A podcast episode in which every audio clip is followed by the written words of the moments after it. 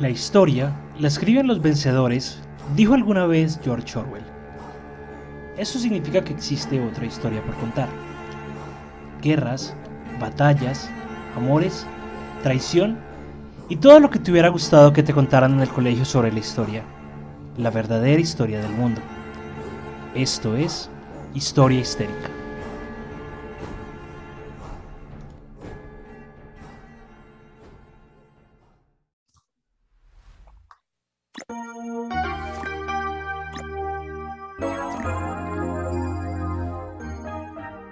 Buenos días, buenas tardes, buenas noches, dependiendo de cuándo y dónde me estén escuchando.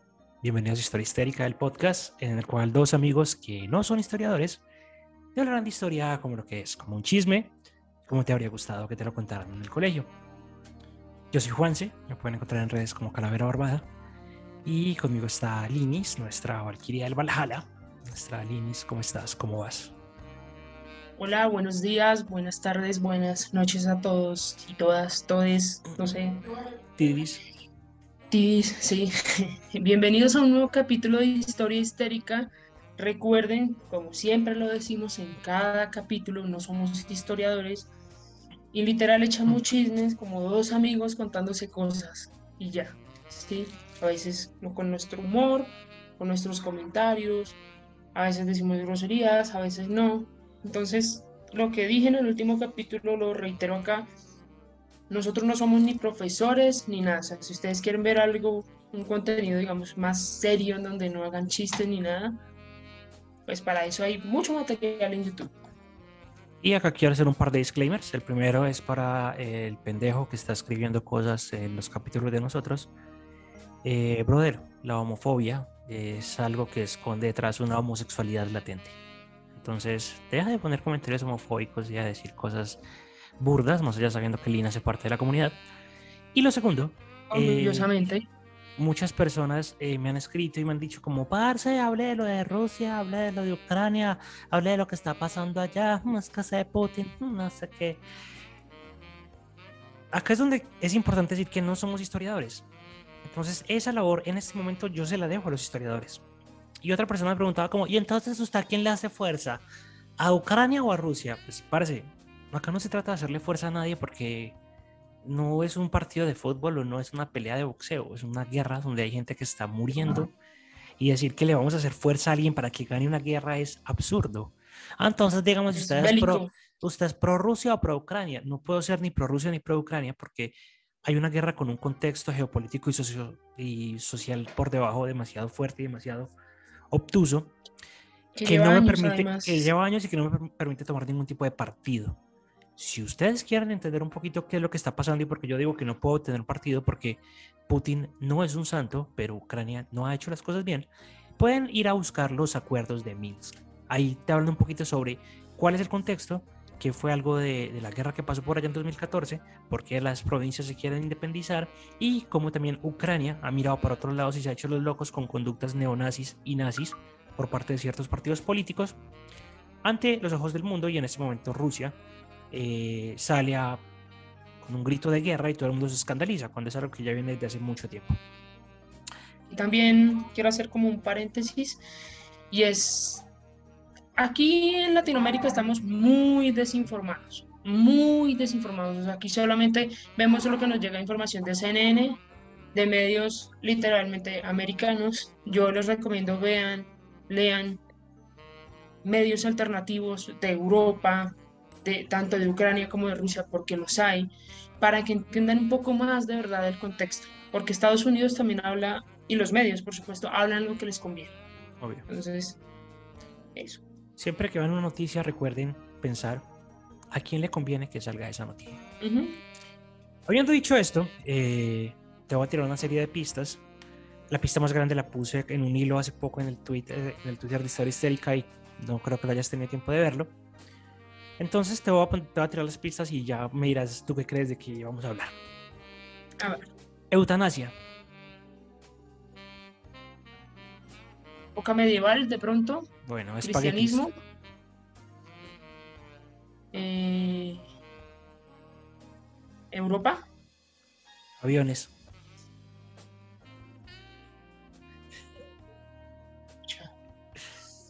aviones. Sí. Que eso me suena como algo loco que pasó con espaguetis en pleno vuelo. Ok, Maradona. No, pues Argentina, pero sí, Ok. fútbol. ¿Y qué tienen de Maradona? ¿Qué tienen en común Maradona, Luke Skywalker y Bob Esponja?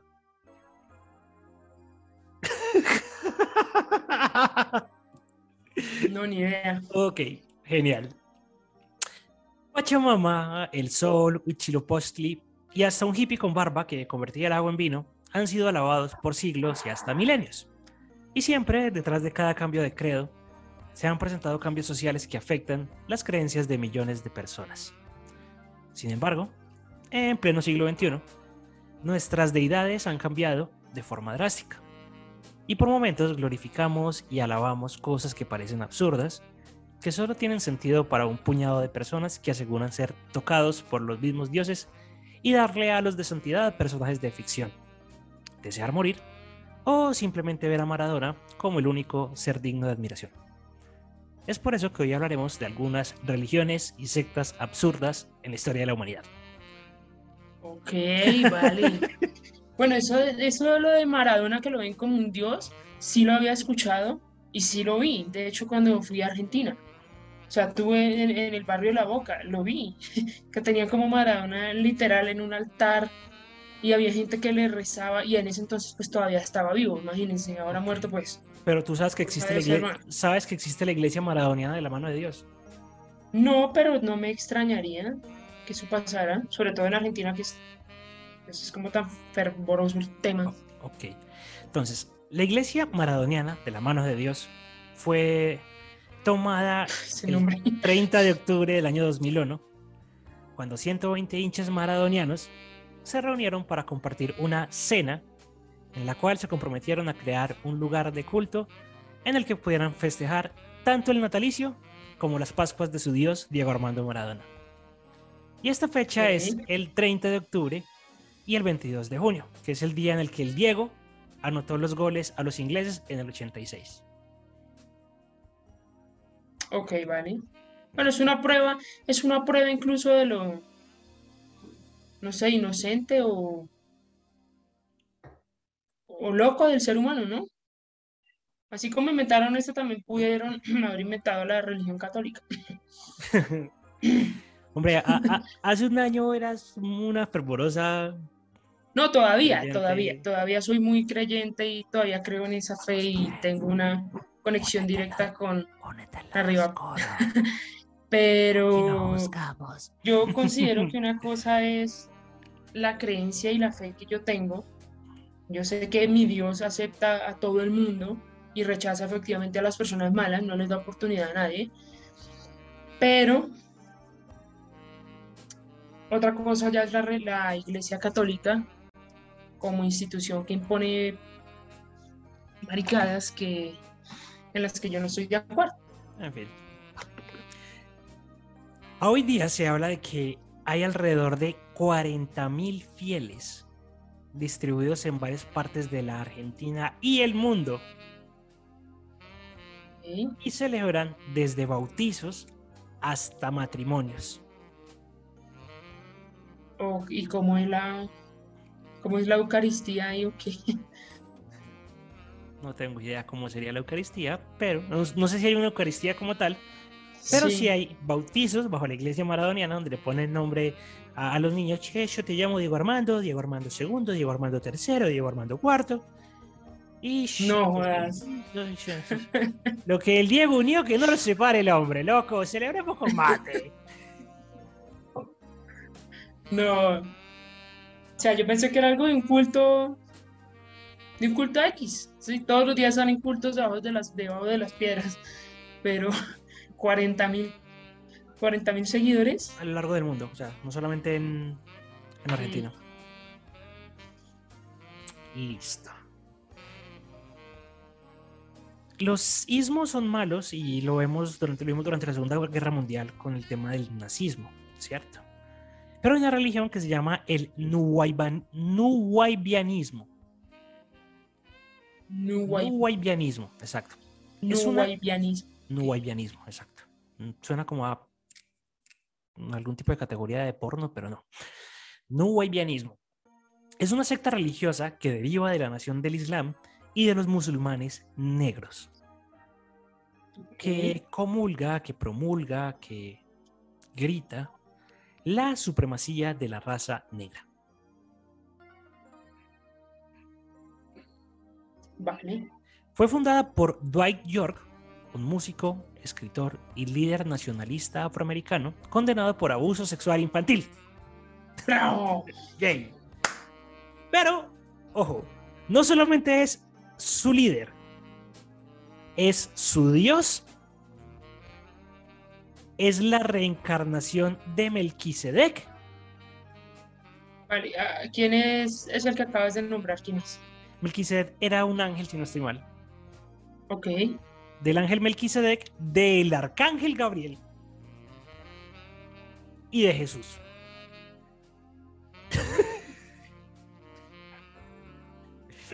Ni, Jesús tenía todas esas. Músico, Ni- escritor, acosador sexual, reencarnación de Melquisedec, reencarnación del arcángel Gabriel y reencarnación de Jesús. Y aparte de eso afirma que la raza negra desciende de una especie extraterrestre. Bueno. Esto es una prueba más de que efectivamente el ser humano se puede manipular de muchas formas, ¿no? Sí, claro, pero no es culpa de, no es culpa de ellos. O sea, la verdad no es culpa de ellos porque este man, Dwight York, afirma que los blancos han hechizado a los negros para mantenerlos sumidos en la ignorancia. Somos hechiceros, ¿no? Magia. Ya pues, Ya pues. qué cosa tan absurda. Dios. O sea, pensando porque el, el Dios, o el, si es lo que creen, abusador, ¿qué más? Violador, abusador. Abusador infantil, de infantil. Melquisedec, de, de- escritor, músico. No, amor dicho, tiene más historial que el mismo Jesús. Sí. Y acá estoy revisando y Melquisedec era un rey del Antiguo Testamento. Fue un rey del Antiguo Testamento que aparece en el libro de Reyes. No había escuchado. Ok. ok. Interesante. Bueno, a ver, llevamos Maradona. Y el Nuwaybani- Este señor, el hay, hay, hay vanismo. Nuwaybianismo, exacto. Hay. Me suena como a lesbianismo, pero Exacto, suena como a una categoría de porno Sí. en alguna. Sí. eh, Por ahí. en el YouTube naranja. por ahí una, página por En ahí YouTube que naranja. Listo. Tenemos la iglesia de la eutanasia.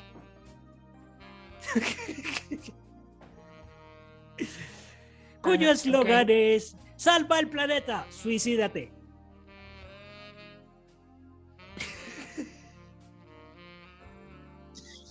tú al principio nombraste algo de espaguetis o de pasta. Espérate. O sea. ¿hay una iglesia de la pasta o qué? Llegar- llegaremos allá, llegaremos allá y te explicaré por qué ese fue el inicio. Llegaremos allá, no te preocupes. Vale. Bob Esponja también. ok. Ya estás diciendo como marica, usted me habla mucha mierda, pero sí, o sea, la Iglesia de la Eutanasia es una organización religiosa que se fundó en 1992 por el reverendo Chris Corda en Boston, en los Estados Unidos.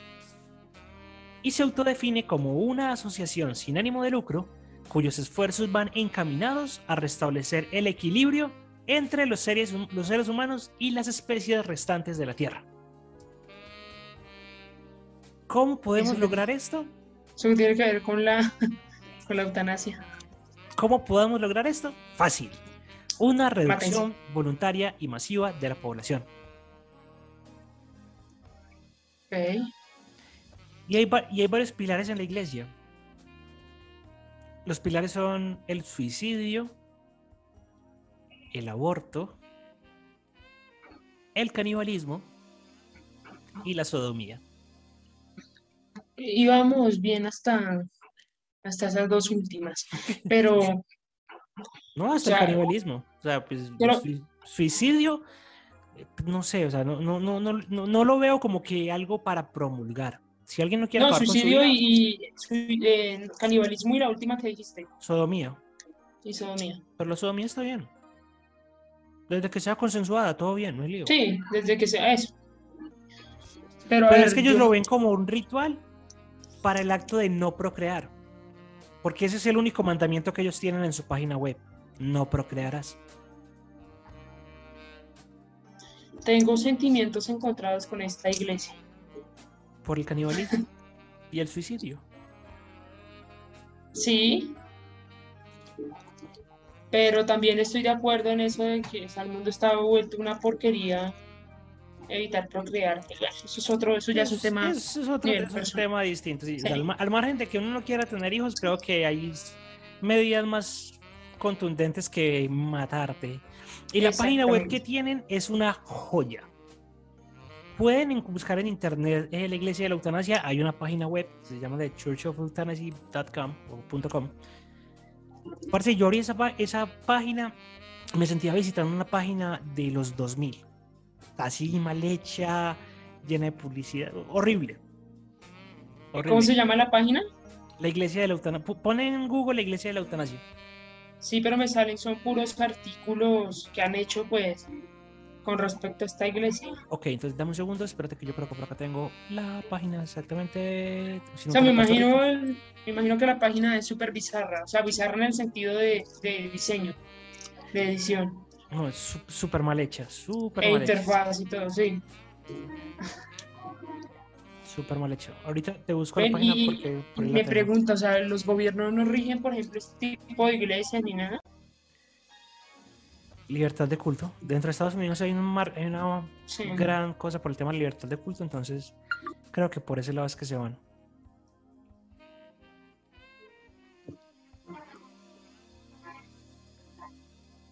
Se escuchan mucha música de fondo, son los vecinos. Muy bien.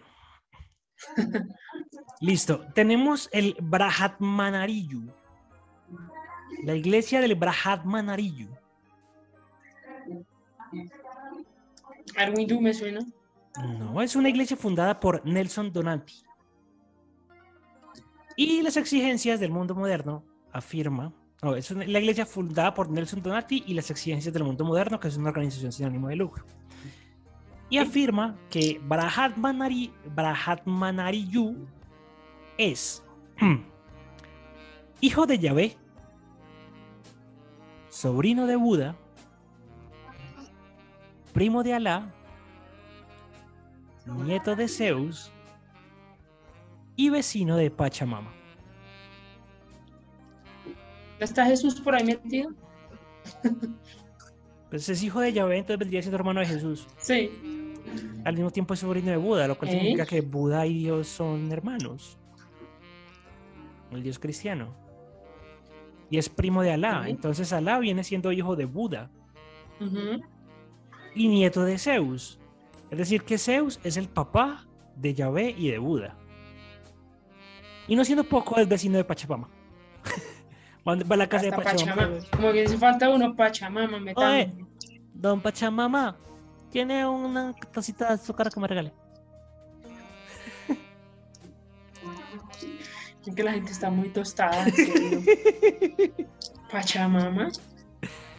Y esta iglesia lo que ofrece a sus seguidores son respuestas inmediatas a todas sus preguntas, vida eterna, la posibilidad de crear el paraíso en la tierra y de encontrar la piedra filosofal. La piedra filosofal. La piedra filosofal. ¿Tú te viste Harry Potter? Claro. Ok. ¿Qué es la piedra filosofal entonces? Pues esa es de la película 1. Que hace mucho me la vi, no me acuerdo, pero sí me la vi. Ok, la piedra filosofal es un concepto de, desde la alquimia que dice que es una sustancia que permite convertir los metales en oro. Entonces, Full Metal Alchemist todo el tiempo están buscando la piedra filosofal. Harry Potter también buscan la piedra filosofal. El Brahatmanariyu dice que Brahatmanariyu. Brahatmanariyu dice que es posible encontrar la piedra filosofal si crees que Brahatmanariyu es hijo de Yahvé, sobrino de Buda, primo de Alá, nieto de Zeus y vecino de Pachamama. Ok. Ok. Interesante. Esta para mí es una de las más tostadas también, porque es algo que a mí me gusta mucho, pero jamás llegué a pensar que había una religión de eso. La pasta. No, ya voy para allá, tranquila, relaja el poniñera, relaja el poniñera. El jediismo, ¿El qué? el jediismo o jedaísmo, eso me suena. ¿a qué te suena? Jedi. Jedi, Jedi, May the Me suena. be with you, Star Wars. Me- no sé por qué me suena como algún videojuego o muñeco, algo así. Star Wars. Star Wars, la película de George Lucas, con un montón de conceptos eh, hasta filosóficos dentro de la doctrina Jedi, los Padawan y demás. Es una saga, es una franquicia cine y es de las más exitosas que hay en el mundo. Sin embargo, Tiene religión. tiene religión. Se llama la Iglesia del Jediismo. De Yoda. No, de del Jediismo. Yoda, Yoda era un. Jedi. Sí, sí, sí. la iglesia del Jedismo. Y son miles de feligreses que siguen el dogma de la religión Jedi. Yo creo que lo harán más como por fanáticos de la, de la misma película, ¿no? De pronto. Me quitaste la palabra de la boca. La iglesia Jedi cuenta en la actualidad con más de 250 mil seguidores. Ok. De esos, más de 100 mil están en Inglaterra, 65 mil en Australia, 15 mil en la República Checa y 9 mil en Canadá. No siendo poco, cuando hubo el referendo para el Brexit en Inglaterra, se dieron cuenta que el 5% aproximadamente de las personas a las cuales se les hizo el- el- la encuesta del referendo, El censo. sí. promul- el censo ese, promulgaban la religión del yedismo. Ok, o sea, se reconocen como en esa religión y todo. Sí, y en Inglaterra está catalogado como una religión. Ella, pues yo no tenía ni idea. Pero, o sea, si- sigo pensando que de pronto la cantidad de personas que están en esa iglesia o siguen esa religión pueden ser también por el mismo fanatismo a la, pues a toda la historia Ah, de no, Star Wars, obvio, ¿no? obvio. O sea, cla- claramente una persona que hace parte de este culto eh, es, Es una persona a la cual le han gustado las películas. O sea, no me, no me veo, por ejemplo, a una persona que nunca haya visto una película de Star Wars entrando a ese tipo de religión. No. Exacto. Vamos con The First Reformed Church of SpongeBob SquarePants o la iglesia de Bob Esponja. ¡Ah! Ok. Pues esponja pantalones. ¿cuál- y Me imagino que la iglesia es una piña o qué. Debajo del mar. Cerca del mar al menos.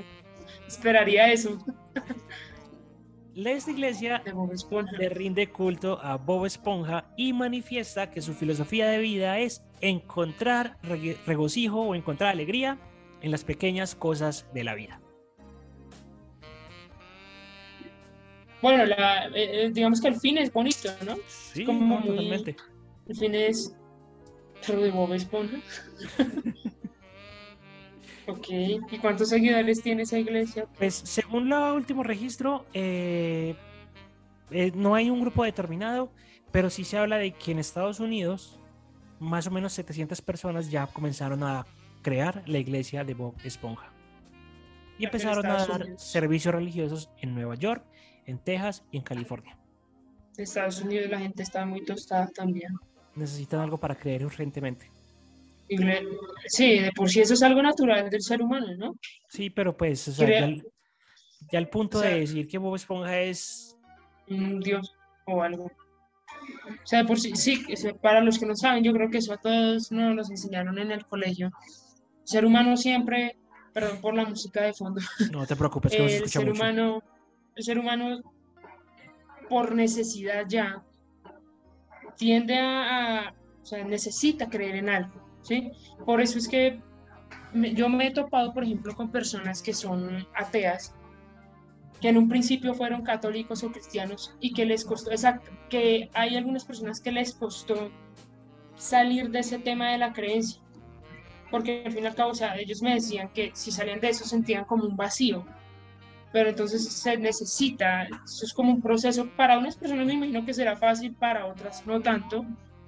De hecho, pues hay un youtuber que comentaba eso, YouTube, youtuber, yo creo que muchos lo conocemos, se llama Dallas Review, y él comentaba todo su proceso para volverse ateo. Entonces, eso es normal y es natural del ser humano, o sea, siempre buscar como algo, en algo en que creer.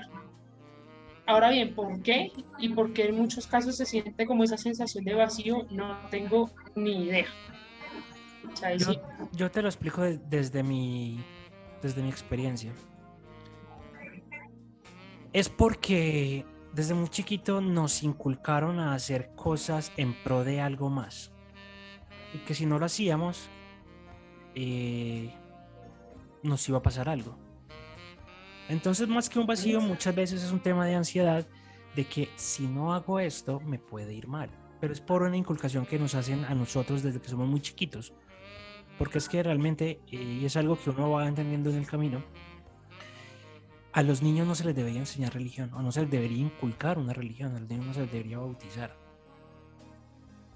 Es, ¿Por qué? Porque es que el niño no tiene, o sea, si tú no tienes edad ni para beber ni para votar, no deberías tener edad para promulgar algún tipo de religión. Porque tú cuando estás niño te dicen, no, es que mira, no puedes hacer esto porque te vas al infierno. No puedes hacer esto porque te vas a ir al infierno. No puedes hacer esto porque vas a poner a llorar a Diosito. Y entonces nos inculcan un montón de cosas que nos hacen inclusive muchas veces sentir mal con nosotros mismos cuando son cosas total, absolutamente naturales. Perdón, aquí hago un paréntesis otra vez, Juan, se te interrumpo. Eso me pasó a mí cuando yo, cuando a mí me gustó la primera niña. Yo te conté una vez la historia, ¿no? No. Bueno, así como a grandes rasgos, a mí me gustó una niña como a los ocho años, si no estoy mal. Y en mi cabeza, o sea, imagínense una niña de, yo tenía como ocho años. No, yo tenía menos, como unos siete más o menos. Imagínense una niña de siete años, parece totalmente inocente de la vida, que ve a otra niña y dice, wow, o sea, me gusta, ¿sí? Me parece linda, pero en la cabeza de uno está pensando, estoy pecando, estoy pecando, esto no es de la religión, Dios me va a odiar, el diablo. Eso para mí fue traumático y duré muchos años de hecho pensando eso, entonces totalmente Totalmente de acuerdo, o sea, le diste en el punto con estas palabras. No, y te, hablo, de la experiencia y entonces hay un montón de conductas que uno tiene religiosas sin darse cuenta que son religiosas. ¿Como cuáles? Como pasar por una iglesia y echarse la bendición. Son cosas que uno ya hace en automático y es inconsciente. Y cuando uno empieza a desarraigarse del tema religioso, empieza a decir, ¿por qué lo hago? Y luego empieza a decir, ¿qué pasa si dejo de hacerlo? ¿Y qué es lo que pasa si dejas de hacerlo? Nada. Pero sí, entiendo, tu punto, entiendo tu punto y solamente hagan un ejercicio tú, si quieres hacerlo, o las personas que me están escuchando, y es analicen cuántas veces ustedes en el día dicen Dios le pague y cuántas veces le dicen a ustedes Dios le pague. Yo digo Dios le pague. Hagan ese ejercicio. Hagan ese ejercicio. hagan ese ejercicio, que para mí ha sido de las cosas más difíciles, bueno, fue de las cosas más difíciles de desarrollar, porque inclusive yo cuando ya no estaba ya estaba empezando como con, comportamientos ateos y dejar de creer, seguía diciendo Dios le pague. Pero es porque está tan en automático que uno como que, ah, sí, Dios le pague. Ah, no, yo no creo en eso. ¡Ah! Sí, yo, sí, yo, yo siempre lo digo, siempre. Digo, Dios le pague o, Dios lo bendiga. O sea, yo sé que es sagrado a mi mamá y a mi hermano, les digo, Dios los bendiga, sagrado pero a veces cuando va uno a la tienda, Dios le pague a veces. Listo. ¿Qué sería más divertido que ver adoradores de Rambo? ¿Ve que ver adoradores de Bob Esponja? Sería ver adoradores de Rambo. ¿De Rambo? Rambo, el personaje Silvestre Stallone, el personaje. No. o sea. No, la gente está muy. Mejor dicho, tú me estás alegrando la, la semana con este capítulo. o sea, es... La gente está muy... En Estados Unidos, me imagino. No. Ah, vas a ver. Inglaterra. No. Espérate. ¿Has Ah, escuchado hablar del, has escuchado hablar de Cundinamarca? No, me- ¿Has escuchado hablar del culto al cargo? No. Ok.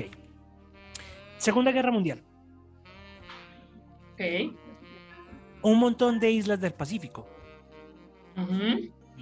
Muchas de esas islas fueron tomadas por parte de los aliados para temas de Sí. transporte de, de mercancía, para Mercancía transporte, carga, sí. mercancía, carga, eh, su- suministros, armamento y demás.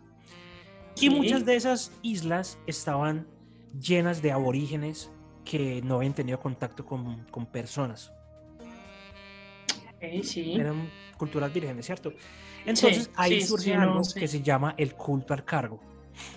Que fueron que Ok, muchas, muchas, de, muchas de esas islas empezaron a ver a ese tipo de personas como dioses eh, o lo que hacían lo veían como deidades. De ahí sale también la historia de John Frum, que fue la que puse hace como 15 días en el, en Ujú. el, en el hilo, que es de una eh, tribu en Nueva Guinea a la cual llegó un tipo, el que supuestamente se llamaba John Frum, eh, y el man después de la guerra dijo que iba a volver y nunca volvió y ellos lo siguen esperando. Entonces cada año, cada año se celebra la fecha de John Frum y ellos eh, se, se visten como si tuvieran trajes militares, hacen desfile militar pero con armas de madera, construyen barcos, construyen aviones de, de paja en honor a John Frum, esperando el regreso de John Frum. Ok, vale. No tenía ni idea de, de, de- o sea, de eso. Sí Exacto. sabía lo, de- por supuesto, sabía lo del tema de las islas y todo. No sabía lo otro. Exacto. Los adoradores, los adoradores de Rambo fue exactamente igual. Esto pasa en Camula, una tribu de aborígenes que vive en el desierto central de Australia. Ok, sí. Entonces, ¿qué fue lo que pasó? Eh, en una de estas veces que, que- que lo tomaron como una isla, llegó un soldado, llegó un militar. El ellos tenían pues como televisores ahí de combate, tenían afiches de pues, tenía como una cinta de Rambo. Puso a los aborígenes a ver la película de Rambo. Y los aborígenes quedaron enamorados de Rambo. Perdón, pero es que se me salió la risa. vieron a Rambo como un personaje con valores muy nobles, era un semidios, está peleando por la justicia. Lo fueron idealizando tanto y pensaban tanto en el tema de rebelarse contra la presión del gobierno eh, que llegaron a pensar o piensan actualmente que Rambo algún día va a llegar a la tribu de Camula a liberarlos de todo el yugo del, del gobierno opresor. Me va a tocar decirle a Sil Sylvester Stallone, fue el que hizo la película, que vaya y les haga una, una visitica. Totalmente. Ok, no, eso sí ya es muy loco también. Pero, o sea, esto explica precisamente lo que acabamos de decir. El ser humano necesita una explicación para todo, sea loca o, o no. Rambo. Rambo. De Rambo, de Rocky, de Sylvester Stallone. Rocky. Me, alegró la, me alegró el mes con este. Vamos este con el himno nacional. Ah, Eso es de, eso es de Rocky. Eh, Es el mismo actor, no me jodan la vida, déjenme ser feliz. Es el mismo actor. Sí. Ya quiero llegar a la parte de los espagueti. Ok, listo. Los pastafarianos. ¿Has escuchado hablar de los pastafarianos? No. Ok. Yo me metí en este agujero de conejo por esto. Porque yo escuché hablar de los pastafarianos y yo dije, tengo que hacer un capítulo de los pastafarianos. Hay mucha información, pero condensarla en un solo capítulo quedaba o muy largo o muy cortico. Pero encontré como cosas importantes que decir de los pastafarianos y pues, creo que dio pie para hablar de otras cosas locas dentro de, de las religiones. Entonces, en el año 2005, un físico ame- norteamericano llamado Bobby Henderson escribía Gracias, una Estados carta, en Estados Unidos, escribió una carta al Consejo de Educación del Estado de Kansas. Ojo, esto. ¿Por qué voy a decir esto? Porque me parece importante cómo surgen los pastafarianos. El man manda una carta al Consejo de Educación de- del Estado de Kansas para solicitar que en las escuelas se enseñaran los conceptos del pastafarismo o la religión del monstruo del espagueti volador,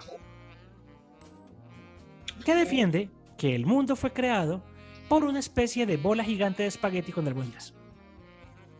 No, la gente está muy tostada, en serio. Ojo. Esto el man no lo hizo conscientemente. O sea, no lo hizo porque él creyera de eso, sino que lo hizo a modo de protesta. Ok. ¿Por qué? Porque en las escuelas de Estados Unidos empezaron a permitir la enseñanza del diseño inteligente. ¿Qué es el diseño inteligente? El diseño inteligente es una de las ramificaciones de la religión católica cristiana judeo-cristiana, donde se explica que la evolución no viene del mono, sino que viene de Dios, porque Dios creó el diseño inteligente para crear a los seres humanos. Es decir, en Kansas, en Estados Unidos, empezaron a enseñar el creacionismo por encima de la teoría de las especies. Este man lo que hizo fue, eh, no, si van a enseñar creacionismo, también necesito que enseñen que el mundo fue creado por una bola de espagueti gigante voladora. O sea, como a modo, se podría decir que como a modo también de burla, ¿no? Sí, a modo de burla, pero a modo de decir como parce, si ustedes van a enseñar eso, también tienen que Enseñar esto que es en lo que yo creo, Ajá. Ok. ¿vale?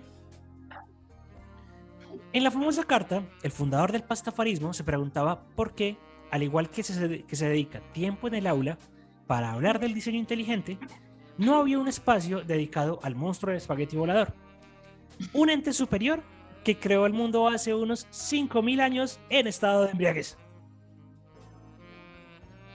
El monstruo del espagueti volador, además, introdujo además algunas modificaciones en su obra para que parezca que el mundo es mucho más viejo de lo que es en realidad y poner así a prueba la fe de sus seguidores. Nuestro O sea, creador- me- Perdón, perdón, interrumpo. Me gusta porque, claro, es, un, es, es a modo de burla, por supuesto, pero es, es- es también una forma de decir, ok, listo, si ustedes, ustedes están enseñando eso, pues también enseñen esto, ¿sí? Exacto. En vez, en vez de, en vez de decir, no, no enseñen esto, que eso es doctrina. Ok, enseñen esto también. A ver. Pero mira que por debajo sí tenía el discurso de lo que ustedes están enseñando tiene el mismo valor científico que esto que yo estoy diciendo. Claro, sí, claro, claro. O sea, por eso, si ustedes están enseñando esto, enseñen esto también porque yo creo en esto. Exacto. Entonces el man dice que el monstruo del espagueti volador creó el mundo hace unos 5.000 años, pero nuestro creador talla- tallarinesco puso fósiles escondidos bajo la superficie de la Tierra, sabiendo que luego serían encontrados y que esto parecería demostrar que estas criaturas existieron hace bastante tiempo. Los huesos de los dinosaurios, por ejemplo, los escondieron tan bien y a tal número que se cree ampliamente que los dinosaurios caminaban sobre la Tierra hace millones de años. O sea, inclusive el man hace una explicación, atacando el creacionismo sin atacarlo, diciéndole como, parce, es que yo creo en esto y entonces los dinosaurios no existieron porque ustedes dicen que no existieron, sino que mi, mi dios, el monstruo espagueti volador, los escondió debajo de la tierra para que la gente creyera que la tierra era mucho más antigua. Salmón se montó también toda una. todo- no un descubrimiento. ¿Cómo se dice? Eso tiene un nombre. Una teoría, una hipótesis, un Como, argumento. eso sí, como, sí, sí, sí, como toda una hipótesis, una teoría, una teoría. Sí. Hasta inteligente el tipo. No, no, no. Y aparte de eso, el man dice que el calentamiento global es culpa de los piratas. Ok. Y hace un diagrama de correlación en el cual establece que a menor cantidad de piratas en el mundo, mayor empezó a ser el calentamiento global. Soy fan de, del tipo de. Sea, es un loco completo. Esto lo utilizaba porque supuestamente las personas que hacen parte de la teoría del diseño inteligente y del creacionismo dicen que el número de catástrofes naturales ha aumentado conforme la sociedad se ha vuelto más laica y se han perdido valores religiosos. Pero los cristianos dicen como, es que la gente se está apartando de Dios, entonces por eso hay más catástrofes naturales. Entonces este man dijo como, sí, parce, tienen toda la razón. Y aparte de eso, el calentamiento, el calentamiento global es culpa de los piratas. Total, o sea, es una marica amo al tipo. o sea, es como, me les burlo pero con argumentos.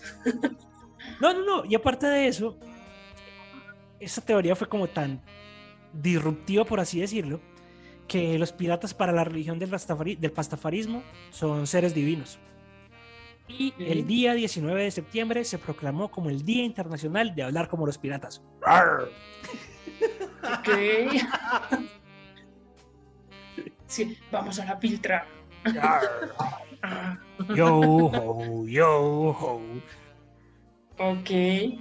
O sea, eso se me viene algo a la mente yo creo que muchos hemos jugado en los Sims en algún momento de nuestras vidas y la última versión de los Sims, de hecho, eh, como ahorita tiene todo ese tema de, de, los días especiales, ¿me escuchas? Hola, hola. Sí, te escucho.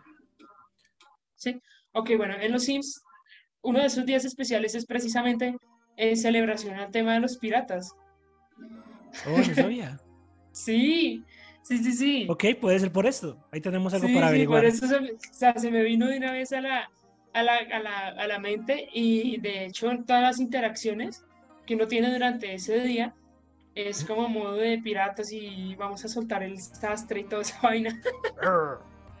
Entonces, claro, este momento de esta carta genera un montón de ruido y automáticamente muchas personas como tú estás en este momento se sintieron defensoras y se sintieron parte del monstruo del espagueti volador.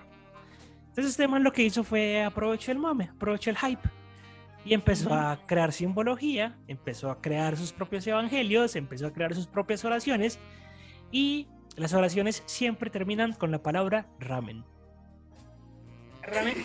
Ramen. La sopa de fideos ramen. Sí, sí, sí. Ramen. Entonces no tienen una cruz, sino que tienen un tenedor para comer espagueti. Un tenedor para comer espagueti. Y su oración principal es esta. Tienen oración principal. A ver, espérame, como yo también. Ok. Todos en disposición de oración, cerremos los ojos. O tallarines que estás en los cielos grumets. Santificada sea tu harina vengan a nosotros tus nutrientes, hágase tu voluntad en la tierra como en los platos. Danos hoy nuestras albóndigas de cada día y perdona nuestras gulas, así como nosotros perdonamos a los que no te comen. No nos dejes caer en la tentación, en la tentación de no alimentarnos de ti y líbranos del hambre. Ramen. Ramen. es toda una burla definitivamente. Y me imagino que al, al día de hoy hay gente que está ahí, ¿no? O ya se acabó, o, se fue como... Hay mucha gente que lo defiende, hay mucha gente que lo cataloga como religión, hay mucha gente que lo promulga como religión, eh, más que todo dentro de núcleos científicos, y las personas, para mostrar que hacen parte de esta religión, lo que hacen es que se colocan un colador de pasta en la cabeza cuando salen a marchar o cuando salen cosas así. Como esas típicas películas de que se ponen aquí como como papel aluminio. sí, pero esto es un colador de un colador de de, de espaguetis. Exacto. Y los amo. y eh, en Australia eh, es catalogado tan religión como el hecho de que para el carnet de conducir tú puedes salir en la foto con el colador de paz en la cabeza haciendo referencia a que perteneces a esta religión. Ok. Necesitamos que más religiones así lleguen a Colombia, por favor. Totalmente, o sea, los manes inclusive dicen que y eso surge, o sea, el tema del, del colador. en la cabeza. El colador en la cabeza surge porque ellos dicen como parce, vea, si las personas musulmanas tienen el derecho a utilizar velos, porque su religión se los permite, y las monjas católicas tienen derecho a utilizar eh, hábitos y su religión se los permite, y las mujeres musulmanas pueden salir con velo en las fotos de carnet y las monjas religiosas pueden salir con hábito en sus fotos de carnet. Nosotros podemos salir con un puto colador en la cabeza por temas religiosos. ¡Bum! Es que es, es una burla, pero es una burla muy bien montada. O sea, soy más fan. Que, voy a, más, voy a, más que una burla, es, es una. Es. Digamos que es una crítica muy directa con respecto a. a lo que es ser ateo, por así decirlo. Y tienen sus premisas y tienen sus argumentos. Tienen inclusive es que argumentos cosmológicos y argumentos ontológicos. Y actualmente presenta eh, mucha gente directamente en España, Inglaterra, Reino Unido, Estados Unidos, eh, Nueva Zelanda. Tiene muchísimos. Mira, me voy a conseguir, me voy a conseguir uno de los logos y lo voy a pegar en mi cuarto o algo, porque además me encanta la pasta, entonces. No, y a ver, ¿tú has visto el logo cristiano que es como el pescadito, el ictus?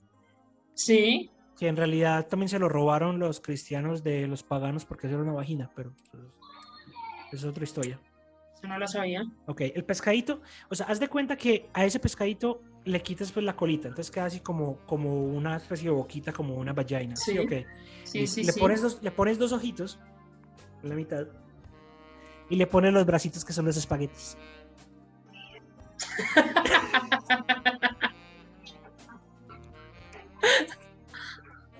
Ese es el símbolo de. Marzo, no, te lo juro, me voy a espagueti conseguir el, me voy a conseguir el logo. No sé, lo imprimo o algo y lo éxito. pongo en mi habitación. Es un éxito. es un Está éxito, genial.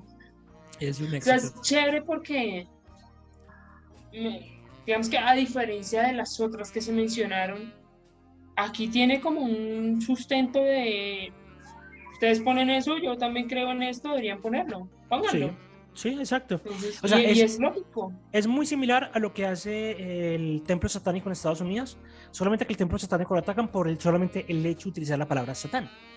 Este man está jugando bajo las mismas normas del templo satánico, pero eh, utilizando Capaz. argumentos en contra de, las, de los grupos y las organizaciones religiosas cristianas, utilizando la pasta y la ciencia por su parte. O sea, el man- y muchos científicos se han declarado que son seguidores del monstruo del espagueti volador.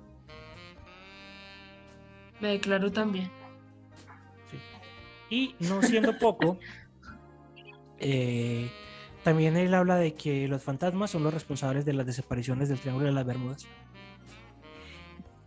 Eso es que te digo, ta, tres cachetadas ahí para todos esos conspiranoicos. Sí, totalmente.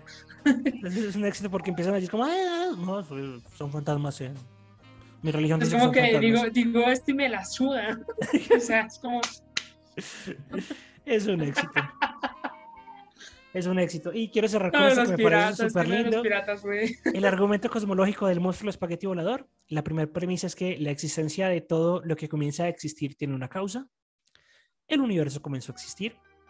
Por lo tanto, la existencia del universo tiene una causa. Me parece súper lindo eso.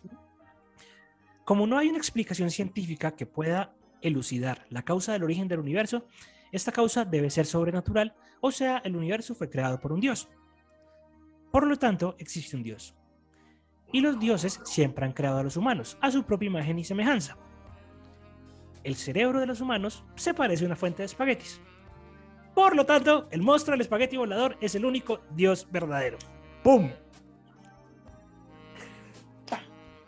Me la suda. o sea, ok. Me parece genial. Ay, hombre, Me encantó. ¿con qué te vas? ¿Qué te quedas? ¿Algo que quieras decir? No, o sea que la gente está muy tostada, pero a diferencia de, de los anteriores mencionados a este, es que este, lo que te digo, es una burla, es una crítica, hasta con fundamento y todo, ¿sí? Por eso, lo no dejé, me- por eso lo dejé para el final. Porque me, me- me gustó, encanta. o sea, que me encanta cómo manejan todo, me encanta la doctrina, me parece que son un montón de locos con argumentos, cosa que me parece muy divertida. Y ya saben, si están dudosos de seguir la religión católica, acá les presento un montón de otras opciones. Y para mí la más divertida sería uno poder profesar libremente, que es pastafariano, Y tu deidad es un monstruo de un espagueti volador. Me encantó el capítulo de hoy. Me gustó mucho. Fue como un descanso mental. De tanta sangre, tanto gore, tanta violencia, tanta saturación en los medios, tanta guerra. Tantas, tantas cosas también a nivel también de- personal. De, cosas, de cosas divertidas. Si llegaron hasta acá, muchas gracias por habernos escuchado. Recuerden suscribirse al canal, compártanlo. Este episodio está perfecto para que se lo envíen a su tía religiosa y le digan que a partir de ahora se van a convertir al pastafarismo.